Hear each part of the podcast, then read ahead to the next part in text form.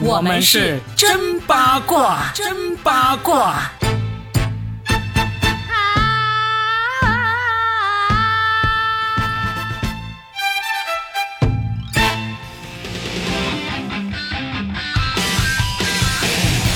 眩しい日差しを背に走り出す街の中叩かれた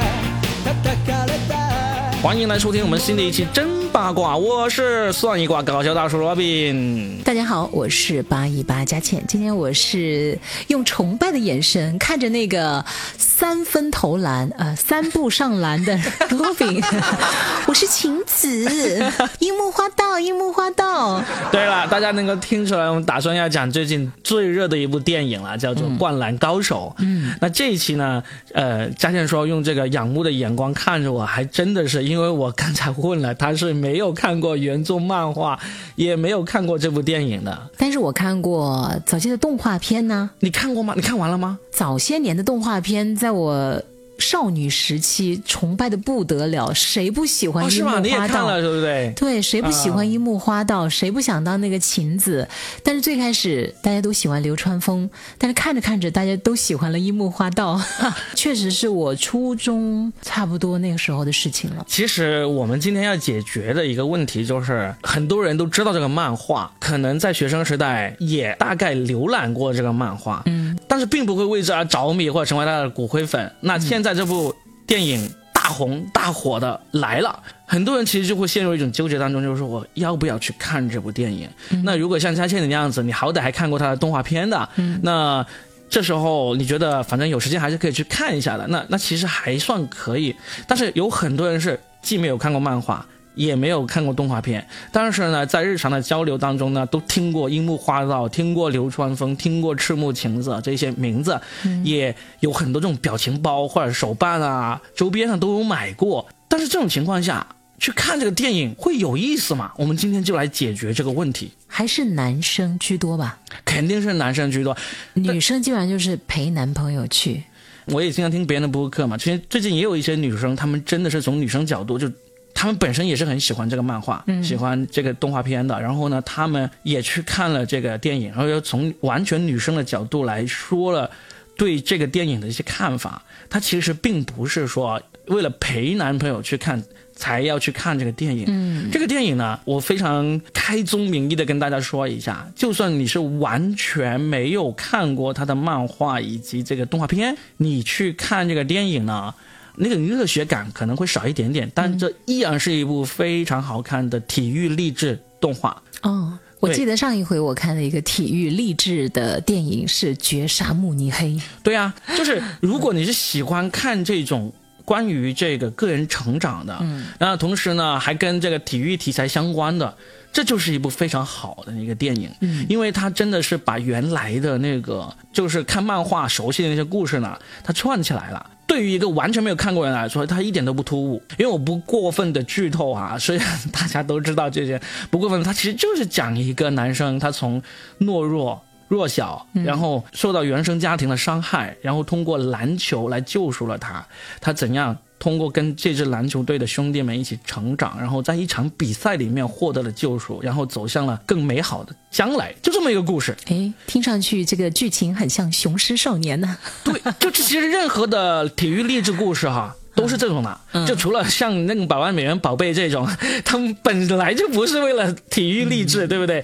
但是如果因为励志电影是一个很大的品类，我自己是特别喜欢看那种励志电影，特别是体育励志电影的。那你在你心目当中排名第一的励志电影是哪一部？Rudy 啊，Rudy 叫做这个《追梦赤子心》啊，讲的是一个美国的一个天分不好的男生。为了进入那个大学的那个橄榄球队，付出了很多很多努力的一个真实故事改编的。哎，我好像有看过《追梦赤子心》，叫 Rudy，就大家有感兴趣的话可以去看。有很多体育励志电影是美国拍的，相当相当的好。我们讲回这个《灌篮高手》哈，就是因为我们今天的这一期呢，就是为了讲这个《灌篮高手》嘛。就是说，假如你不是这个漫画的这个非常。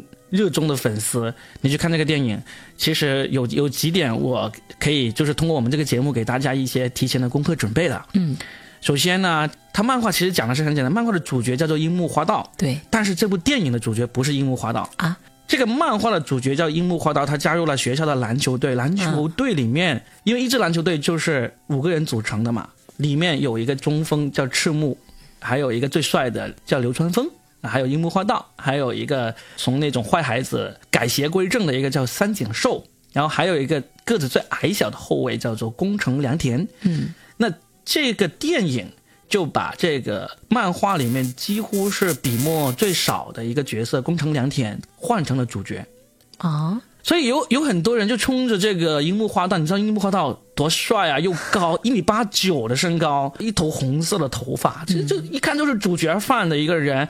他这个电影里面呢，他算是第二主角了，就第一主角换成了这个宫城良田。那很多人那种骨灰粉可能就会觉得啊，有点不太能接受，但实际上对于普通人来说，以宫城良田这个。受到原生家庭影响的一个男孩的一个成长故事，放到这个打篮球的故事里面，对电影来说是特别适用的。嗯，好，那么这个是第一点，就是说漫画原作是一个长得高高大大的男生叫樱木花道，然后呢加入这篮球队，他对篮球一无所知，但是他天赋惊人，他的弹跳力是最猛、最厉害的。然后呢，他是奔着谈恋爱的目的来加入这个球队的。他在漫画里面非常搞笑，因为篮球队里面的一个负责管理的一个女孩，她的同班同学是他暗恋的对象。赤木晴子。对，赤木晴，而这个赤木晴子呢，又是篮球队队长的妹妹。嗯，这个篮球队队长就是非常严厉的，所以呢，他加入这个篮球队之后呢，发生了各种故事，又在追女孩子的过程中，他又不断的了解了篮球，然后不断的成长，中间还有发生各种矛盾冲突。其实漫画就是讲这么一个故事，我觉得这个放在一个戏剧里面是人物非常的饱满的。非常的饱满的，因为他的人物设定导致他们接下来每一个剧情的推动都是合乎情理，而且很有看点，对都有 冲突断的有矛盾。不断的有冲突在里面，所以就很好玩，很有意思。电影就把这些冲突其实都全都隐去了。啊，就是这电影里面没有讲樱木花道怎么追赤木晴子，嗯，然后呢，因为他在追赤木晴子的过程中，漫画里面他的最大竞争对手是篮球队里面那个天才少年流川枫。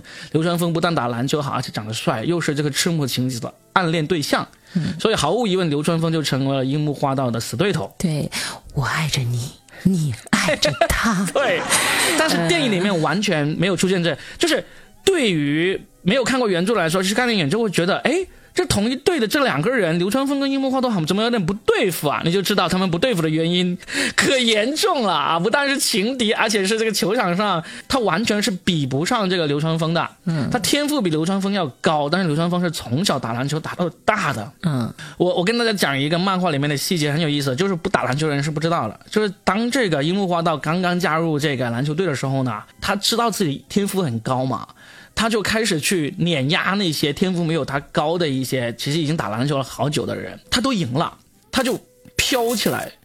飘起来，他就向这个流川枫提出了这个挑战。嗯，你知道篮球场上的挑战，我们男生就叫斗牛单挑。斗牛，周杰伦不是有一首歌就叫斗牛吗？对我很喜欢的。是吧？单挑一对一，然后在漫画里面，其实他俩的斗牛结果只用一页纸就画完了，嗯，根本就没有画他俩怎么打，而是他俩开始斗牛的时候，刚好是这个宫城良田就跟樱木是好朋友嘛，他就把所有人都赶出了酒馆。所有人都赶了出去，大家都觉得很莫名其妙，这么精彩的斗牛，一个天赋异禀的少年对一个篮球天才，两个人肯定很好看，对不对？结果工程就把所有人都赶了出去。下一页就是重新打开门，然后所有人都走了，就这个工程良田过去走到樱木身边，樱木就跪在地上，双眼放空。然后流川枫也不说话，然后就走出了这个篮球馆。那一幕，我们打篮球的人都非常理解。没有人跑出来说为什么不写写他俩怎么对决啊？怎么一个刚刚入门的初生牛犊的人啊，跟这个天才少年可以一战？我跟你说是根本不可能。嗯，如果他们俩在里面约定打十个球的话，流川枫一定是十比零；要是他们在里面约定打一百个球的话，流川枫一百比零。你这个入门汉是不可能跟这些从小到大都打篮球的人能够对抗的。这种设定跟我们的武侠小说里面的很多设定也很像啊，就是一个天才的少年剑客，就比不上那个名门正派的那些对 少爷，但是他又有天赋，然后他们就开始要比拼，是不是差不多这个差不多这种，差不多的。对对，我我扯远了。我刚才说这个这个故事呢，并没有在电影里面出现啊？哎，但是电影你说的都没有出现，到底出现了什么？但是我要铺垫的这点就是，当你去看电影的，因为里面最燃的一个镜头就是这两个互相看不顺眼对方的人，就是因为他俩的通力合作，最后才取得了这场比赛的胜利啊所以一定要化敌为友的。对，一定要化敌为友，不然就不符合这种励志电影，也不符合这种友情热血漫画的这种设定了。所以呢，当你进去电影院，你不是一个漫画粉、原著粉的话，你要知道这两个人是有深仇大恨的，但是为了一个共同的目标，他们放下了这个深仇大恨。嗯，好，基本上我觉得我需要跟大家科普的，去看部这这部电影之前需要科普的。原作故事呢，其实这里就已经差不多了。电影里面很多其他的，其实都是这部电影新创作的，你前面花了这么多时间跟大家讲，就是为了告诉那些对这个电影、对之前的这个漫画没有看过的人，对消除他们的疑虑，就是你就当一部新电影来看就好了。对哦，因为你要是不知道的话，你要是看到电影里面这个流川枫跟樱木花道通力合作取得胜利那一幕的时候，嗯。你可能会有一个很奇怪的现象，你说哇，怎么周围那些老男人都那么激动，甚至哭起来？你就 你就是其中一个，而且是鼻 鼻涕吹出泡泡的那个，是吧？真的，这就是你要了解的一个铺垫，就是他俩这个深仇大恨的两个天才少年，他们怎么通力合作的一点。哎，但我在想哦，就是他为什么还是能够打动那么多人？除了他是最早期很多人的青春记忆之外，嗯本身其实竞技体育就是能够让人热血非常沸腾对，有投入感。我们生活当中其实就是一个竞技场啊，对，只不过是有的人在球场上，有的人在职场上。嗯，嗯其实这样的竞争是每时每刻都存在的，啊，觉得代入感还是挺强的。是的。然后来说第二个，我要给大家做科普的，就是我先问嘉庆，你打篮球吗？我有打的啊你，有打是吧？对那你知道篮球场上的五个位置是什么位置吗？前锋、嗯中锋、后卫呀、对，对呀、对的，你这个已经是超越了很多人了，啊真的。我还知道排球呢，你要不要再问我一下？排球，我们下次说排球我的时候跟你讲，我还知道羽毛球上面是有羽毛的，乒乓球是要两个人打，但是也可以四个人打的。你还想问我什么？跳绳其实一个人可以跳两个。Ruby，你在表扬我吗？我觉得你在侮辱我。不是，你是因为你有了解。你看，各位听众啊，你们嗯听我们这一期，你自己出来说一下。其实很多人是搞不清楚篮球场上的五个人的位置的，啊，真的是搞不清楚。我觉得很多人搞不清楚足球场上的位置是有可能的，包括那些规则。但是篮球，我个人认为还是更普及的吧。不会，真的不会。哦来，各位听众在评论里面说说，是不是我下面说完之后你会清楚了？因为你要是不清楚这五个位置，你看那个电影呢也会少很多乐趣。嗯，篮球场上的五个人会分为一个中锋、两个前锋和两个后卫。中锋呢，就基本上是最高大、块头最壮的那个人，因为他需要在进攻的时候站在敌方的那个篮底下，主要是篮筐底下那一带的附近的活动，嗯所以这个人呢必须又高又壮，因为这个地方是最危险的，所以呢要放一个特别壮的人，那么。就是才比较容易的攻入对方的那个篮筐，所以里面的那个中锋呢，就是赤木晴子的哥哥赤木刚宪，就是那个大猩猩，他是队长，也是责任心最重，也是块头最大的一个。他在进攻的时候，你经常看到他会经常扣篮，就因为他高啊，他拿到球就跳起来，然后把球扣进这个篮筐去，这是最命中率几乎是百分之百的一个命中命中方式。也是女孩子们最喜欢的啦呃，。所有人都最喜欢，因为这是 最具观赏性的一个得分方式。还有一个那个三分投篮也不错。基本上中锋都不会三分投篮，嗯因为他们的主要功夫都用在了这个近身肉搏，啊、近距离投篮。然后呢，他也不会跑出去外面三分，因为呃有一条弧线是最远的，在那个弧线之外投进去的球呢都算三分。反正就是他要守住他的位置就好。他要守住那里，所以呢，中锋基本上很少会有三分投篮很准的。然后呢，还有两个前锋，这两个前锋呢，就是你在进攻的时候，通常都会是在这个中锋的一左一右的。嗯，最著名的樱木花道就是大前锋。嗯，最帅的这个流川枫呢，就是小前锋。我还知道以前有个主持人《天天向上》里面的叫前锋，大家还记得他吗？他抖了个机灵，不好意思。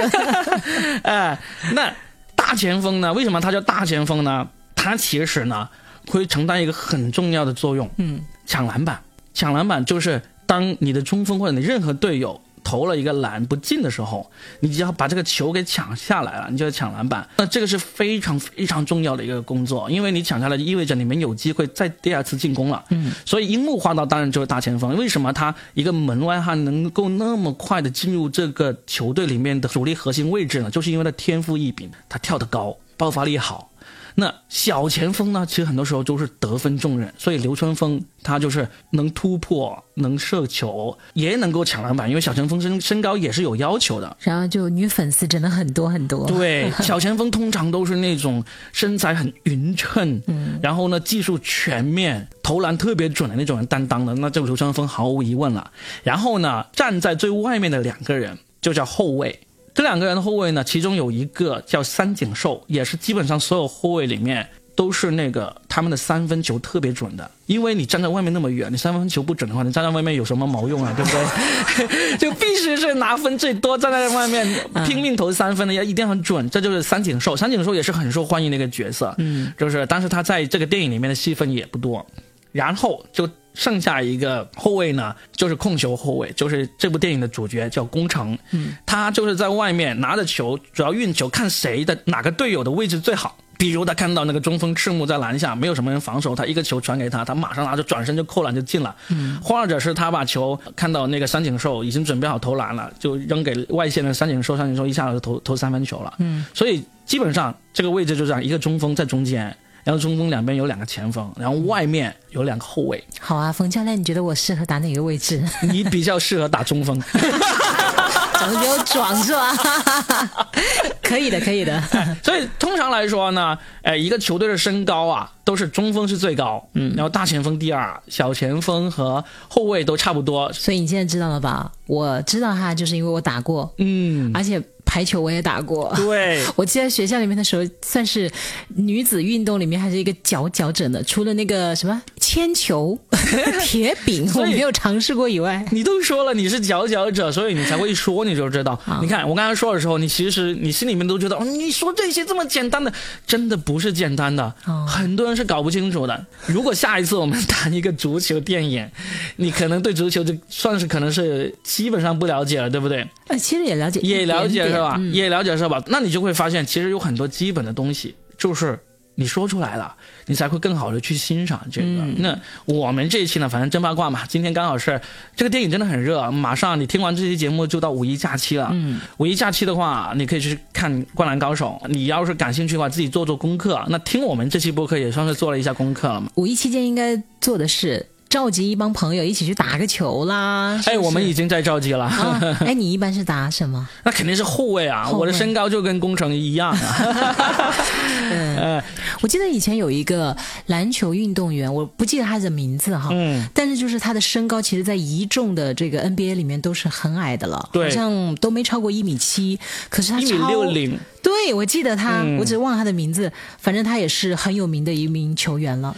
有好几个身高不高的，一个叫博格斯，才一米六零，还有一个叫做内特罗宾逊，嗯，内特罗宾逊也才一米六几，他能够扣篮。对，就是他们通过后期的努力加天赋，反正就是战胜了这个身高。我当时看这个我还挺，就是震撼了其实都 甚至看到最后想流泪的感觉，就我命由我不由天。其实你完全不需要是一个体育粉。就可以去看这部电影，很好看。嗯，而且然后呢，最终啊，最后我们还可以，呃，给大家介绍一下，哎，五一档的电影你有没有特别想看的？五一档电影我最后给大家推荐一个，嗯最后推荐一个叫做《长空之王》，嗯，就是其实已经跳档了很多期的一些。讲这个中国空军的这么一个故事，关键里面有一个超级的流量之王啊，王一博啊！你知道我上一一期看这个关于空军的电影是哪一部吗？是范冰冰和李晨的定情之作。哦，空天猎，我算是为他们的爱情有奉献过票房的人，好吗？我希望《长空之王》要比空天猎好看一点啊！不要，因为我我很喜欢看空战的电影。哦，虽然呃很多人都其实有点唱衰这个电影，但是我希望它至少要比空天猎好看一点吧，不要辜负这个。反正当时我看那个范冰冰和李晨那部电影的时候，我和我的闺蜜两个人去看的，我们说，听说就是因为李晨真的很喜欢空军，嗯，他又想拍一部电影，然后范冰冰就为了实现他的梦想，给他来做配，然后当时还是真的，我们是被爱情感动的，啊！我也很喜欢空军啊，怎么没有人给我拍一部电影？回去跪着，老婆，老婆给我，你同不同意啊？你不同意，我就找我的其他女性朋友了。给我拍个小视频也好啊。然后老婆说，老婆说你自己打飞机去吧。为什么最后要有这样一个 这么一个速度，猝不及防的结束了今天这场球赛？哎呀，总之希望大家啊，假期到了啊，看电影看得开心了。对就是要是看到了烂片也没关系，我们还有这个《灌篮高手》呢，对不对？OK，好吧祝大家快乐。节日快乐，拜拜！假期之后再见啦，拜拜。